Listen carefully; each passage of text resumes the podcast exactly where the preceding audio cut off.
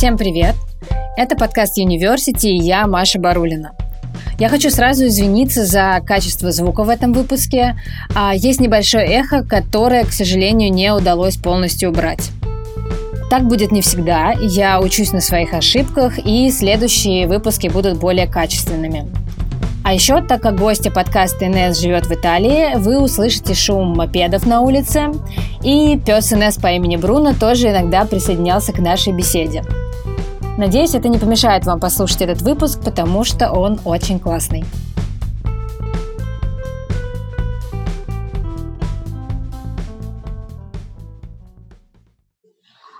Всем привет! А, сегодня мы опять будем обсуждать а, программу обучения, программу обучения за рубежом, в этот раз в Италии.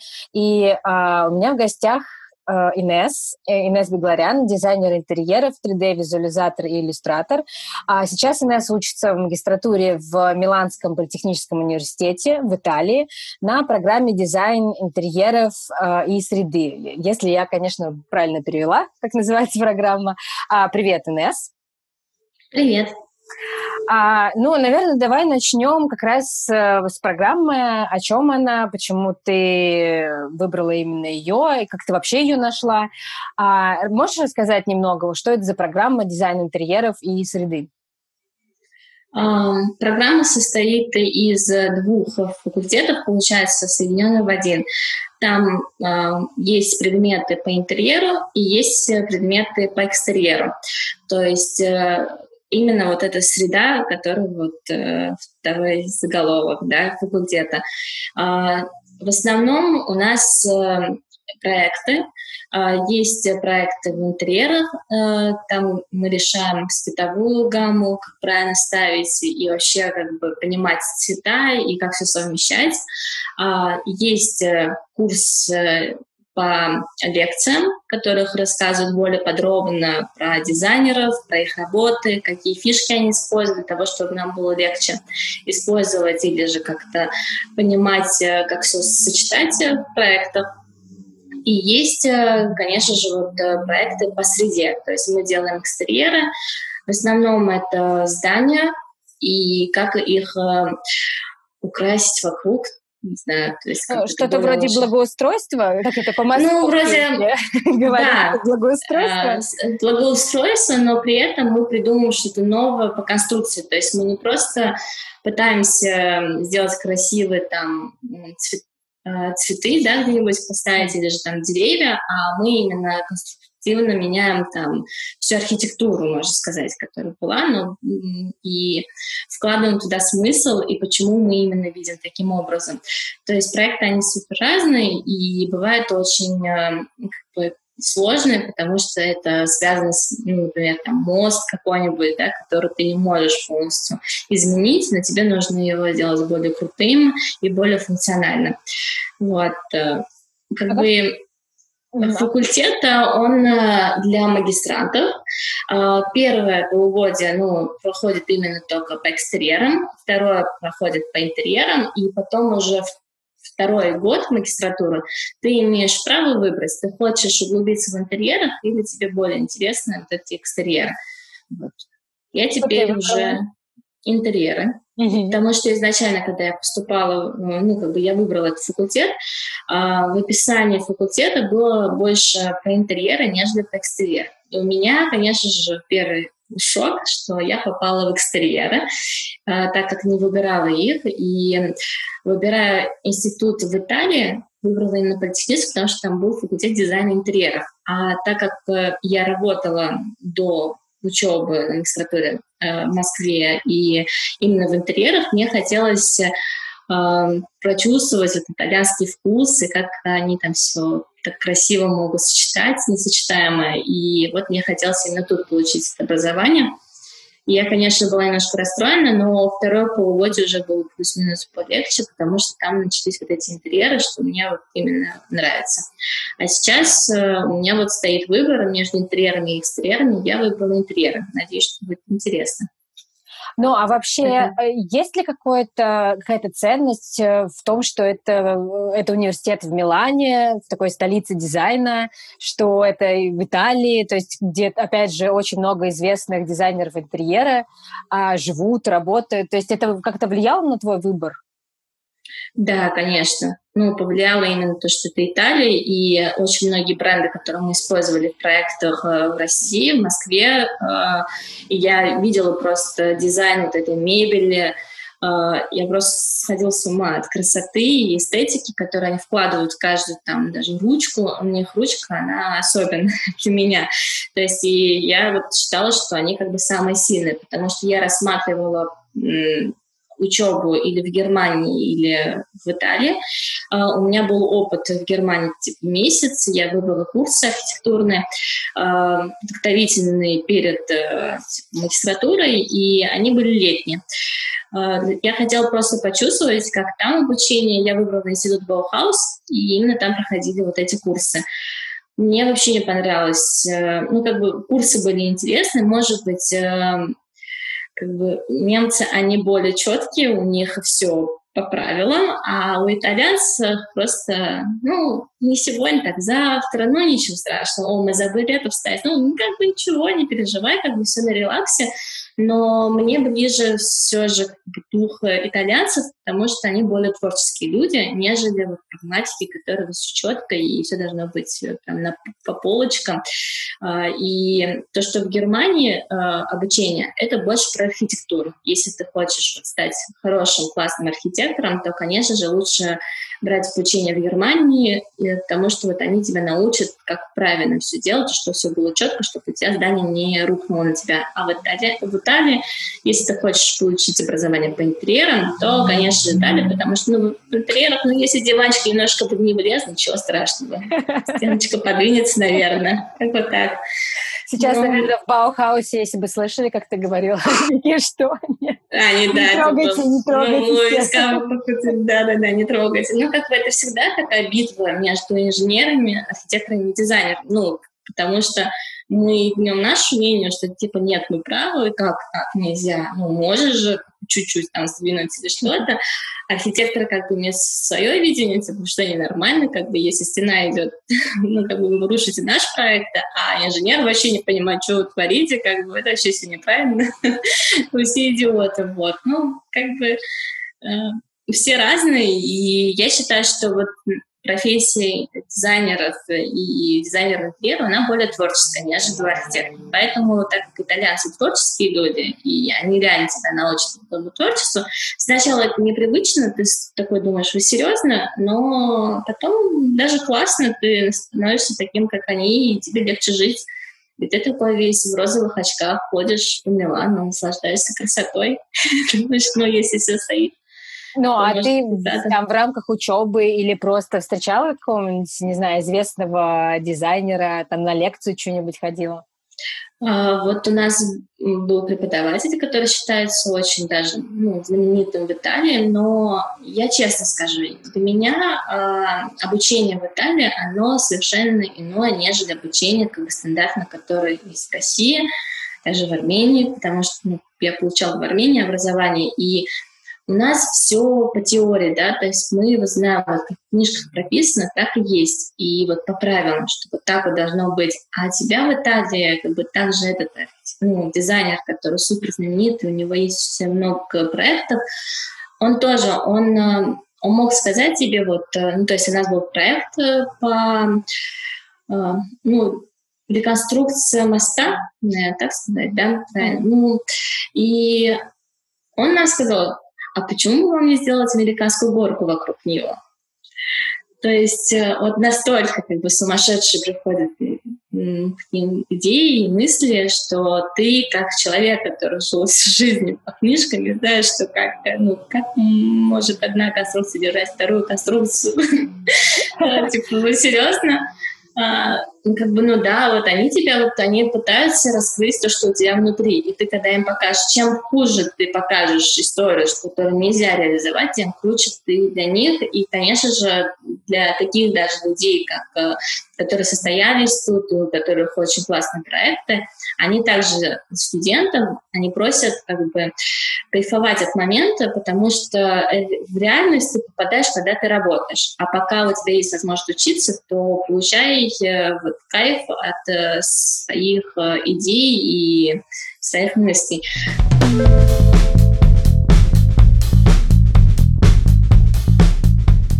Ну, а вообще, вот ты сейчас сказала, что э, важно показывать вот какую-то свою креативную часть, да, как, как ты mm-hmm. мыслишь э, немного там вот out of the box и прочее. А когда ты готовилась, э, там, готовила документы, подготов... была какая-то подготовка к поступлению, было важно показать вот эту креативность, чтобы вот тебя взяли? Нет, при поступлении мы показываем только свой портфолио, в который ты должен обязательно вложить работы, если ты работал где-нибудь, то есть какие-нибудь проекты, а также работы из университета, то есть это в основном дипломная работа, которая для них очень важна.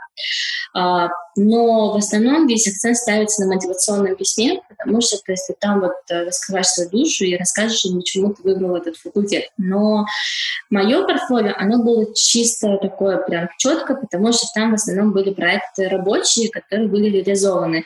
И я не думаю, что они выбирали по вот этой вот ненормальной истории, что я весь творческий, а, они выбирали больше вот по вкусу, наверное, вот как вот если там сочетается качество, ну и плюс письмо, которое ты им ну, показал. Я думаю, что в основном вот письмо действует на то, что э, для поступления, нежели твоего портфолио. Портфолио играет э, не самую большую роль именно для политехнического.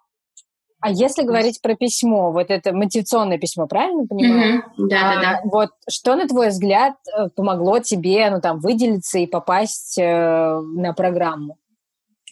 Я думаю, мой взгляд на факультет именно этот, как я описала, что я вижу и что ожидаю, и почему именно я выбрала его. То есть э, в мотивационном письме тебе дается задание описать э, и рассказать, почему ты именно выбрал их университет, а не какой-то там другой, и что ты хочешь получить от э, магистратуры, и, наверное, я писала прям такую сказку, там, что вот я надеюсь, что я после вашего университета просто стану самым сильным дизайнером интерьеров, и я всегда так мечтала. А, правда, когда ты оказываешься в реальности, это не все так прекрасно, но все равно есть какой-то опыт.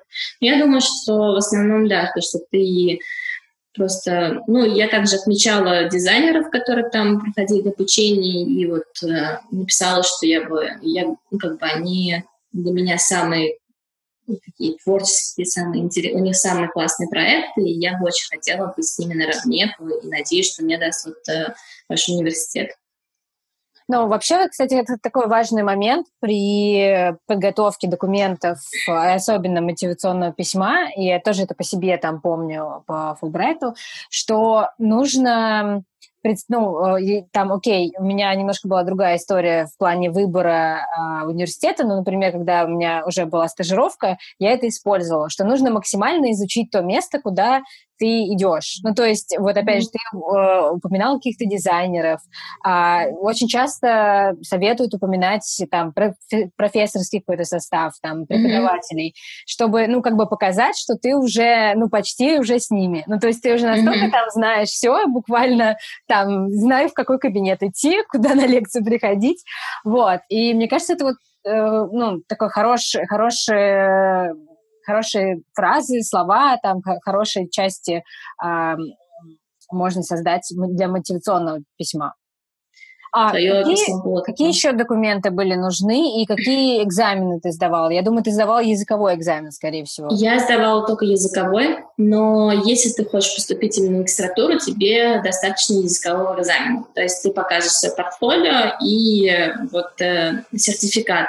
Ты можешь сдать TOEFL или IELTS на выбор – TOEFL, там, если я не ошибаюсь, я сдавала просто IELTS, mm-hmm. и мне сложно сказать. А у IELTS был проходной э, балл 7,5, а у TOEFL он, по-моему, 97, 98. Mm-hmm. Ну, это да, обычно почти у всех около 100 Да, да, да. Угу.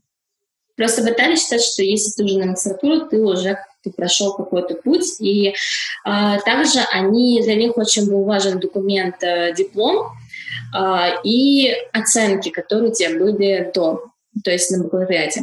А, ты должен был им предоставить документ, где полностью написаны все предметы, которые ты прошел в течение там, 4 лет или 5, а, и показать все баллы, которые ты получал. Потому что итальянцы, они а, очень внимательны к оценкам, и для них это очень важно. Чем выше у тебя оценки, тем больше плюсов, э, и тем легче тебе поступить. Потому что тут, когда ты оканчиваешь даже институт э, и же там магистратуру, э, у них считается кредитом. У тебя, получается, все оценочки потом прибавляются друг к другу, и выдается общий балл. Поэтому общего балла тебя также могут принять на работу, и если у тебя там низкий балл, и другой, который поступает ну, на ту же работу, претендует, то они не смотрят там на качество твоих классных там работы, а они смотрят именно на этот балл. Для них это очень важно, и они считают, что вот типа эти циферки, они рассказывают про тебя все. То есть, и поэтому Тут именно те, которые итальянцы, а, не приезжие, а именно итальянцы, они, они могут пересдавать там предмет по 3-4 раза, лишь бы получать там балл из 20-20, э, потому что типа, для них это очень важно. Вот.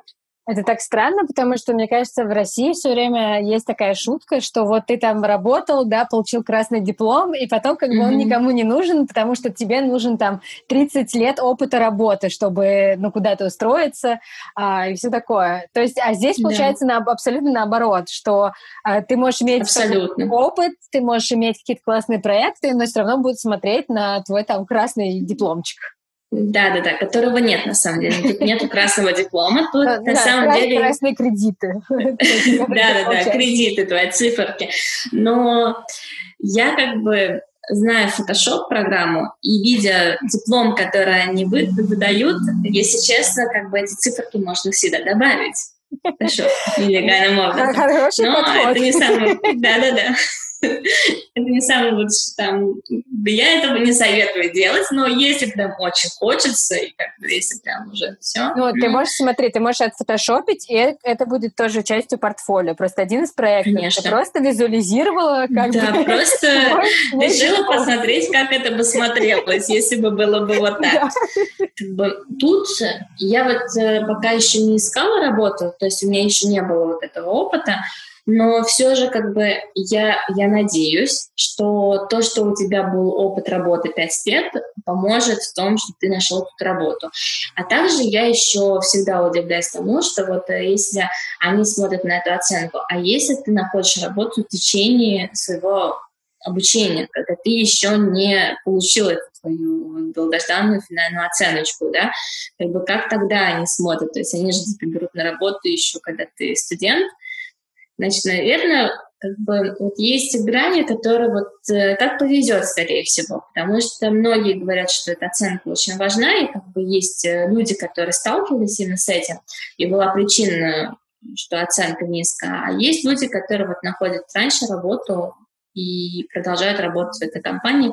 Э, просто тут есть, вот у нас был семестр, когда ты имеешь право там в какой-нибудь компании поработать, и это будет тебе еще дополнительный кредит. А, и вот на эту работу, если ты можешь устроиться там как студент, да, ты работаешь там 3 часа в день, 4 часа в день, конечно же, бесплатно. Есть иногда, что и платно, но ты должен сам договариваться. Но в основном как бы компании предпочитают бесплатно брать тебя на работу и давать там какую-то легкую работу, которая, ну, можно быстро справиться, и им нужны такие люди, которые могут это делать бесплатно. А, но если ты себя порекомендуешь им прекрасно, и они поймут, что ты очень такой э, сильный работник, и ты им нужен в дальнейшем, они могут тебе предложить работу по контракту. Работа по контракту э, это обозначает, что ты уже долго можешь у них работать и не иметь никаких проблем а, в том числе с увольнением или чем-то еще. Потому что в Европе все же, когда ты работаешь по контракту, тебя не могут выгнать с работы, когда им придет в голову.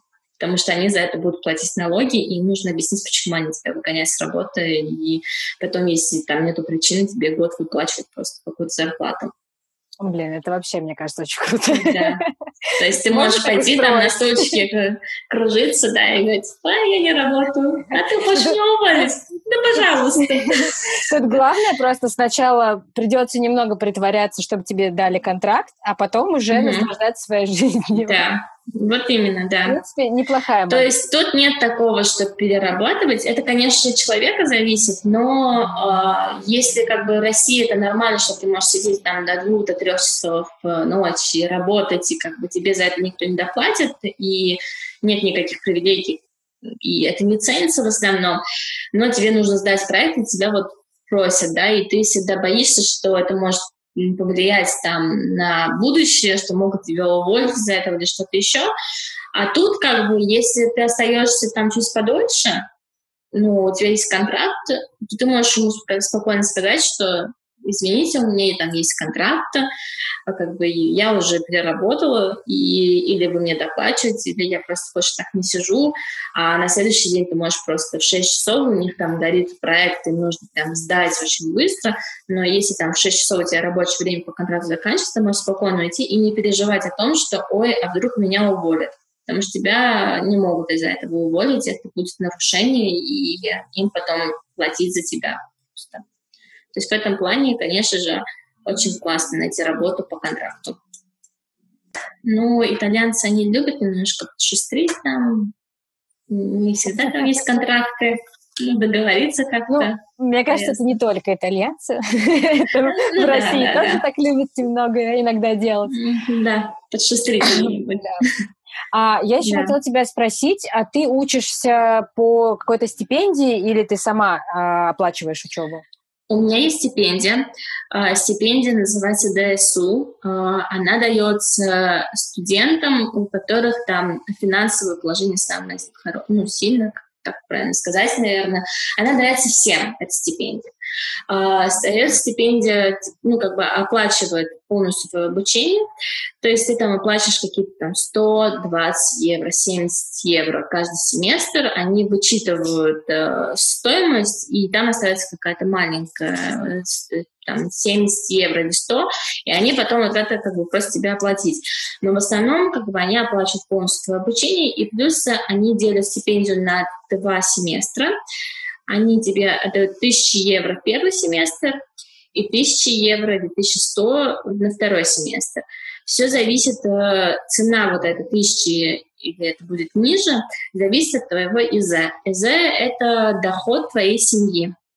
Ты для того, чтобы получить эту стипендию, ты показываешь им э, то, что ты поступил в политехнический, тебя приняли документы, плюс ты показываешь доход твоей семьи, то есть ты показываешь, где ты прописан, квартира, и сколько людей в этой квартире прописано. И, и ты должен показать всех э, доход всех людей, которые прописаны в этой квартире. По этому доходу тебе выдается стипендия.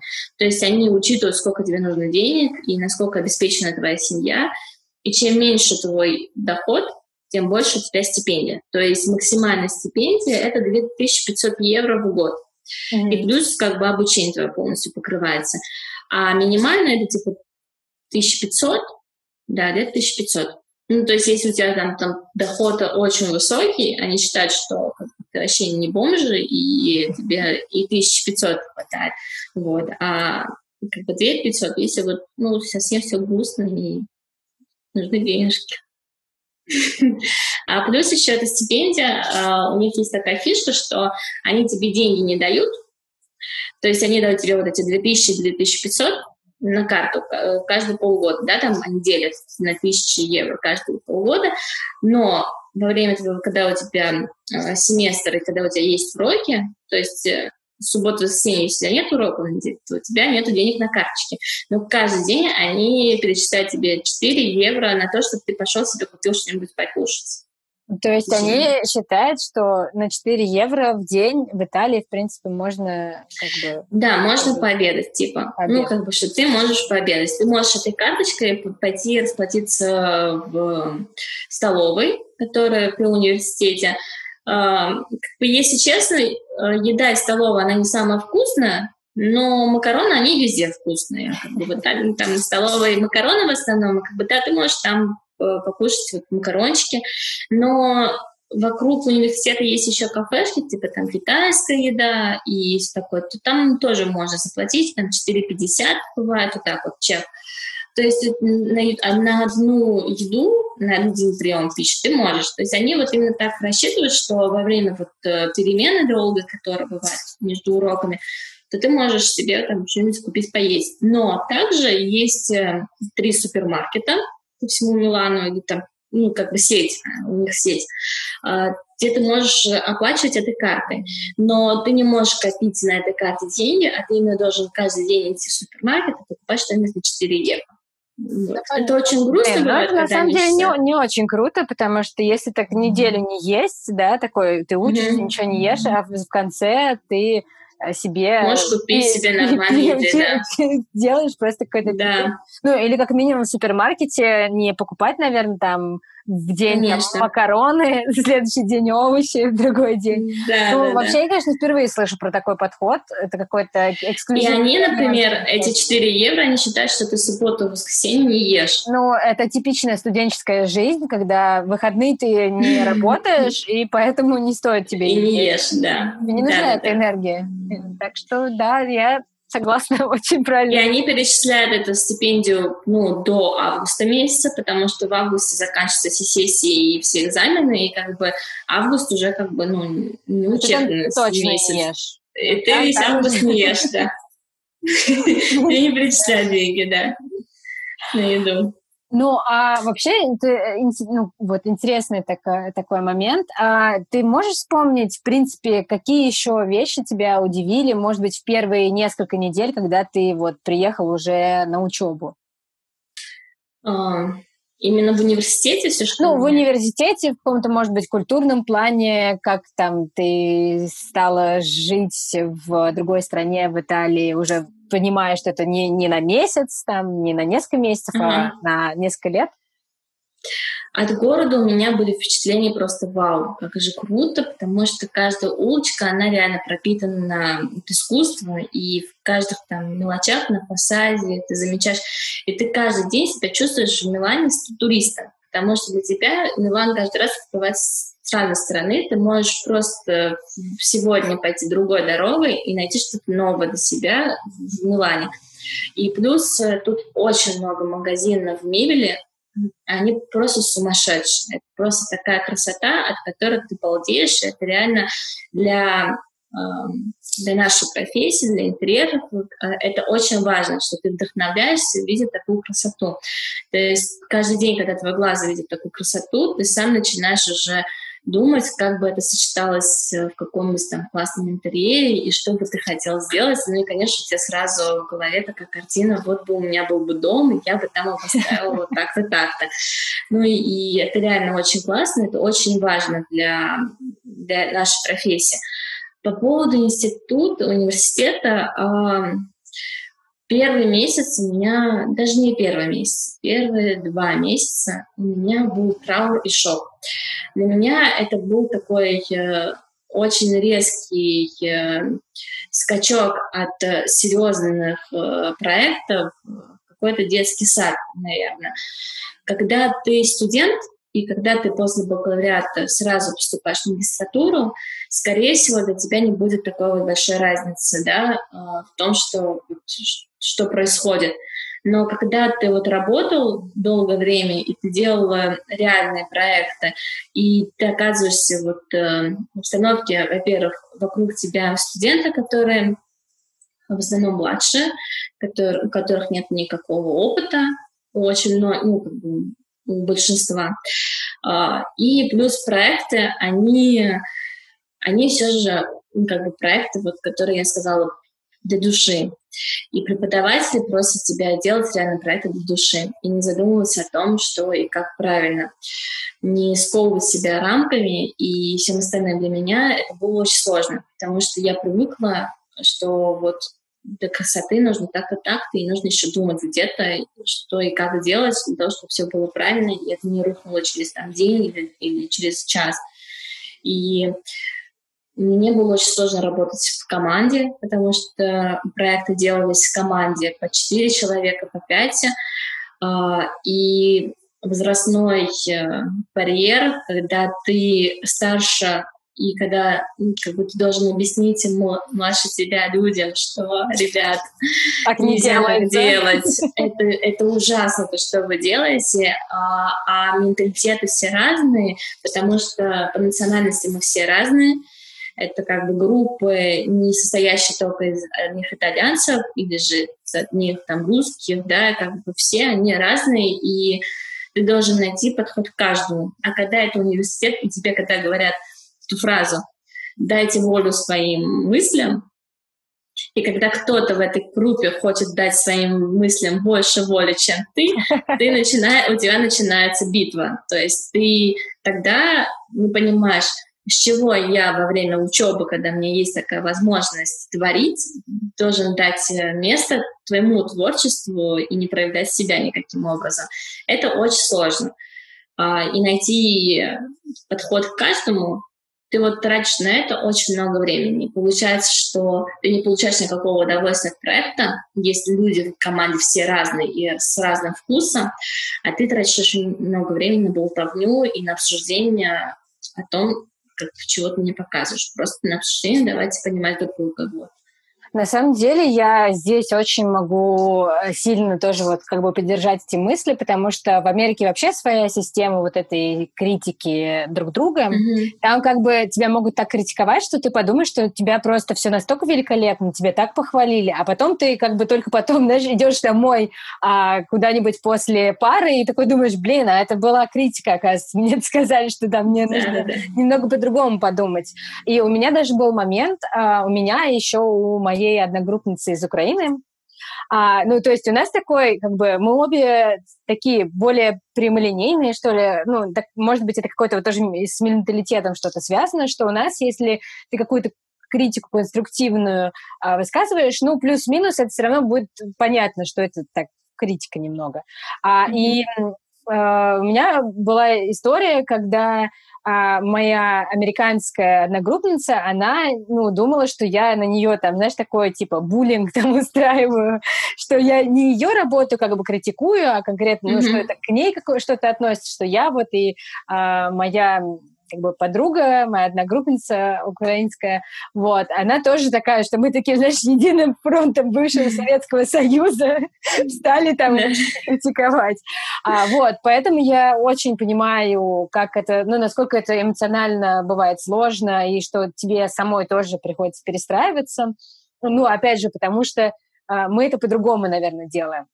Да, да, да. В каких-то моментах нужно уступить или же там промолчать. Ну и, и еще даже, что я бы сказала, в какую-то определенную форму. Это, я не знаю, может быть, у тебя немножко другой опыт. В Америке очень важно а, не что ты скажешь в плане критики, а как mm-hmm. ты это скажешь. Как ты поднесешь, да, да, что это может быть так красиво и сладко, что ты сначала хвалишь работу, просто думаешь, это да. великолепие, спасибо там Богу, что он создал тебя, а ты создала эту работу. Да. Вот, а потом ты такой в конце... Но есть но. Один, один маленький момент, который как бы подумать, нужно подумать об этом. То есть ты даже не говоришь, что там, ну, это не, там, нелогично или там это не соответствует там каким-то вещам, которые... Это очень сложно на самом деле. Да. Это нужно иметь реально такой навык, это отдельный просто навык, который нужно этому учиться у людей, которым легко дается так общаться, но для меня было это очень сложно, потому что э, как бы я попала в атмосферу, где английская речь, и она у всех разная, совершенно разная, потому что у всех разный акцент, у китайцев вообще они как бы свой английский придумали, точнее, можешь понять иногда, что они говорят, но Uh, и у всех как бы разные, там, итальянцев, они прям как будто на итальянском говорят, просто немножко там какие-то слова похожие английские вставляют, то есть у всех разные, просто и как бы друг как бы понимать тоже нужно было сначала ну, сложно, но я и в русском, и армянском очень прямолинейная, то есть я вот как думаю, так в лоб и говорю. Я даже не думаю о чувствах человека, который передо мной. То есть если мне не нравится, я могу ничего не говорить, у меня все на лице написано, что мне это не нравится. И то есть А когда меня спрашивают, что тебе не нравится, я говорю, ничего. То есть у меня сразу такая позиция, блин, вы хотите, чтобы я вас обидела? Я не могу сказать. Ну, ты понимаешь, ну, ты такая прекрасная, ну, ты такой прекрасный человек, ты, ты, ты очень талантливый. Но у меня нельзя написано, что ты не талантливый, то, что ты делаешь ужасно. Но, э, мне очень сложно, как бы, да, и вот первые два-три месяца ну, у меня была война, как бы все были против меня. Я в какой-то момент думала, боже мой, какой то ужас. Но единственные люди, которые были за меня, это были мои профессора, которые вот смотрели на проект и говорили, вот это вот хорошо, а вот это вот ужасно. И я такая, получили? Профессорам вот. можно, да? У них как будто карточка есть такая. Да, карточка да. с четырьмя евро, а карточка, которая дает право тебе сказать, что типа плохо или нет. Хотя, да. опять же, в Америке это тоже было немного по-другому. Вот, но что э, из позитивного, из положительного, что это реально прокачало вот эти софт-скиллы, что ты такой, типа, реально можешь настолько все nice э, сказать, что человек, как бы, он и раскритикованный уйдет, но при этом будет и рад этому факту. А, я хотела тебя спросить, на самом деле, про финальный проект. Есть ли какой-то финальный проект, дипломный проект, что-то такое? Вот за что тебе последнюю оценку должны вот поставить? Есть. Получается, ты учишься два года. После, ну, ты можешь э, взять и начать работать в течение этих двух лет э, как бы, над своим дипломным проектом. Он совершенно отдельный. Ты сам выбираешь тему своего проекта. Ты сам выбираешь себе э, профессора, с которым ты хочешь работать, и который будет тебя поддерживать в течение вот этого проекта и будет защищать тебя во время этого диплома. Как бы, то есть он будет рассказывать про тебя как студентку и каким ты был э, в течение этого проекта. Э, но э, как бы, ты или же ты можешь после двух лет взять время и работать над своим дипломом. То есть уже ты как бы считаешься все еще студентом, но ты только работаешь над своим дипломом, ты берешь себе время. Здесь очень многие берут э, это время как э, возможность еще немножко остаться в Италии и продлить свою визу, потому что таким образом у тебя продлевается есть виза, и у тебя есть возможность тут подольше. Но сам диплом, он это один большой проект, который полный. Ты также можешь выбрать э, тему проекта из тех проектов, которые были в течение этих двух лет. То есть у тебя вот на каждый семестр появится по два проекта.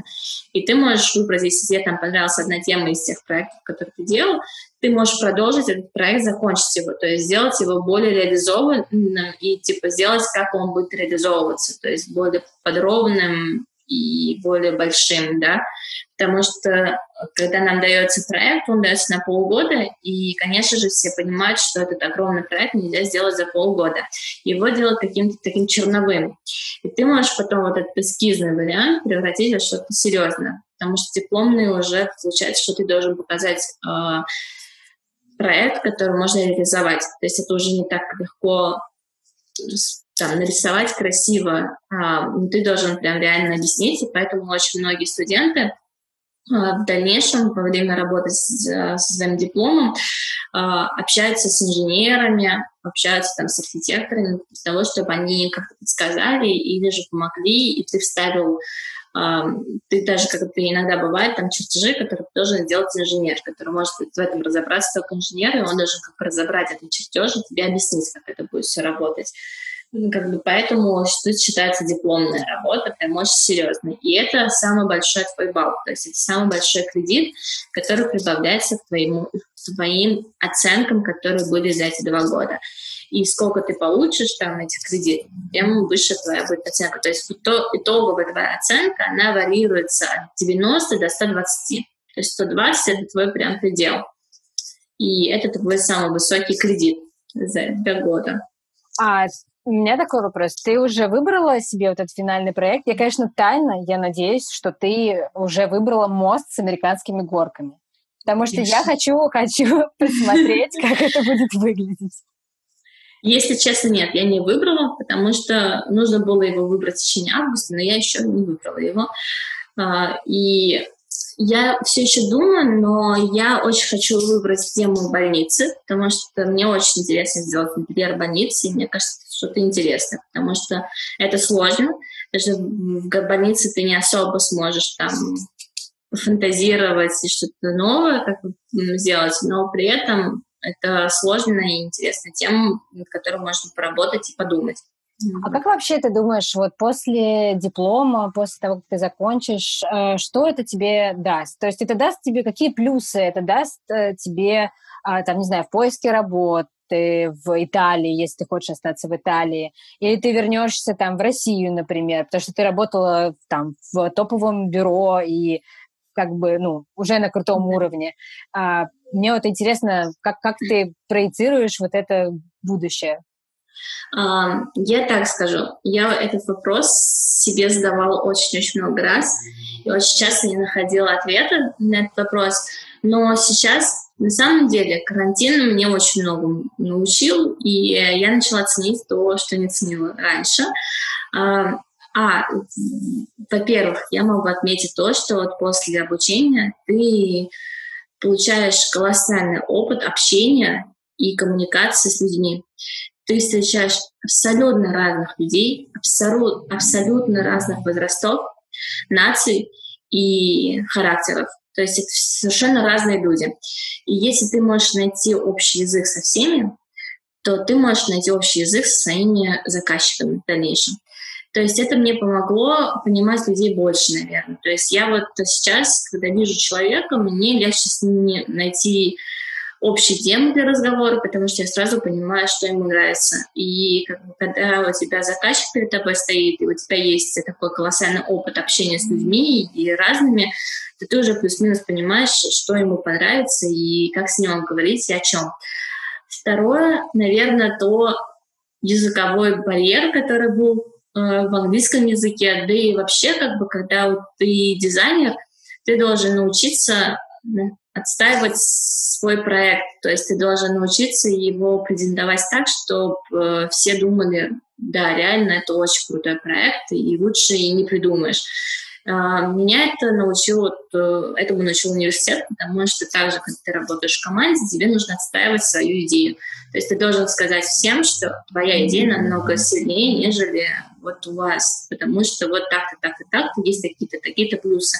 И ты потом, когда презентуешь это, ты чувствуешь себя реально реализованным человеком, который вот круто, он реализовался в этом проекте. А, а в-третьих, наверное, знания, мне сложно сказать, что я получила новые знания, но я получила что-то новое. Это не похоже на то, что было в Армении, это не похоже на то, что было в России. Мне как бы сложно объяснить, что, что это за знание. Но это просто как-то меня сделало богаче изнутри. То есть я теперь знаю, вот как тут, наверное, какая учеба за границей человеческий опыт. Я вот, мне кажется, да. почти все отмечают, те, кто учился в других странах, что наверное, самым ценным оказывается не учеба, там, не те знания да, такие да. прикладные, а то, что ты совершенно другим человеком становишься. Да, ты и реально начинаешь э, подумать даже по-другому в некоторых моментах, да, то есть ты растешь, и ты чувствуешь этот рост себе, то есть это не рост какой-то карьерный, нет, это рост э, самого себя и то, как ты себя ощущаешь внутри. А, ты намного, как бы, наверное, развит то есть ты чувствуешь разницу, когда ты начинаешь общаться с людьми, которые вот жили все время в одном городе, ты начинаешь с ними общаться, ты понимаешь, что они очень многого не знают. Потому что когда ты переезжаешь из одного города в другой, и это частые переезды, это разные культуры, это разный вообще опыт, то ты сам тоже меняешься и сам развиваешься вместе с этим. Потому что ты начинаешь жить жизнью людей э, этого города. То есть ты растешь вместе с ними, ты получаешь новые знания вместе с ними. Вот как раз я хотела перейти к этой части, которая, может быть, не так напрямую связана с программой обучения, с университетом, mm-hmm. но как бы, наверное, тоже связана. А можешь э, рассказать э, про вот твой опыт общения с людьми, может быть, новые друзья, какие-то Э, вечеринки, которые вы вместе устраиваете, или ты больше там любишь как-то не устраивать вечеринок и не, не общаться. Но что-то mm-hmm. про эту жизнь, которая как бы тоже часть университетской жизни, часть университетского опыта, но проходит чаще всего за дверями университета. То есть, да, конечно. У меня появились новые друзья.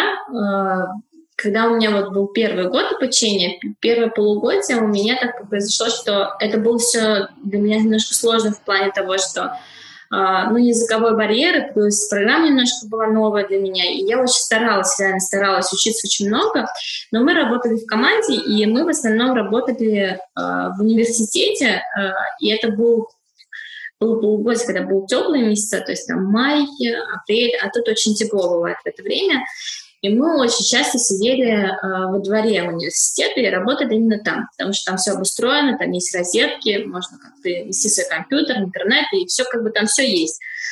А, и меня первое, что мне очень понравилось, тут, конечно, ребята все такие творческие, но для меня было очень странно, что очень много травки курят тут ребята, и я, наверное, была такая, о, господи, как же много курят, а все творческие люди, да, а все, ну, ну, то есть все считают, что без этой травки ты не сможешь придумать ничего нового. И как бы мы сидели там допоздна, я вот скажу, я ни разу тут не курила и не хочу, потому что от одного дыма ты уже обкуренно сидишь, и у тебя тоже голова так работает, что ой, как бы лучше, чем, наверное, когда ты куришь. Мне кажется, Инесс, я поняла, откуда идея про мост с американскими горками. Я, я как бы тоже, я тоже подумала, что если я бы была бы, наверное, обкуренный плюс к тому, что вот я сейчас делаю, то, наверное, я бы вообще придумала. Такая отличная, на, отличная идея. Двухъярусная, знаешь, там типа горки и еще мост на,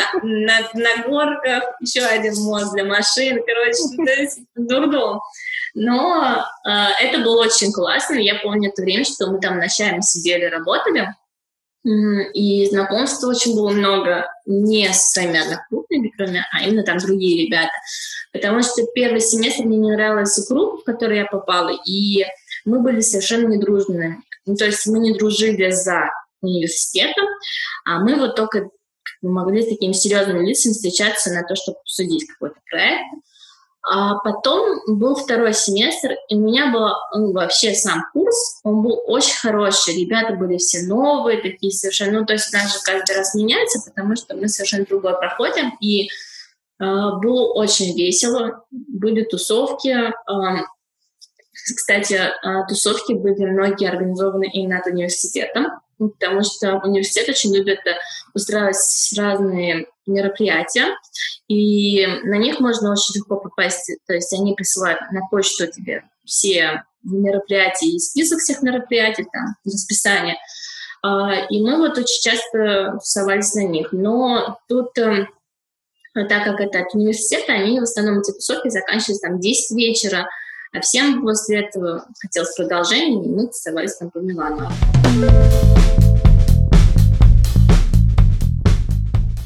перемотать на два года обратно и даже там на год с половиной и подумать, вот что было бы, если бы я осталась на прежней работе, наверное, ничего. Просто добавились бы новые проекты, а, которые бы остались, как сейчас они есть в моем портфолио, я очень горжусь этими работами, которые у меня в портфолио, и все, кто видит, они такие, вау, как круто, и я очень горда, что я работала на таком месте, но моя история закончилась там в тот момент, когда я ушла. И я очень рада, что я именно тогда ушла, потому что я уже, э, наверное, закончила свою историю и себя полностью уже отдала.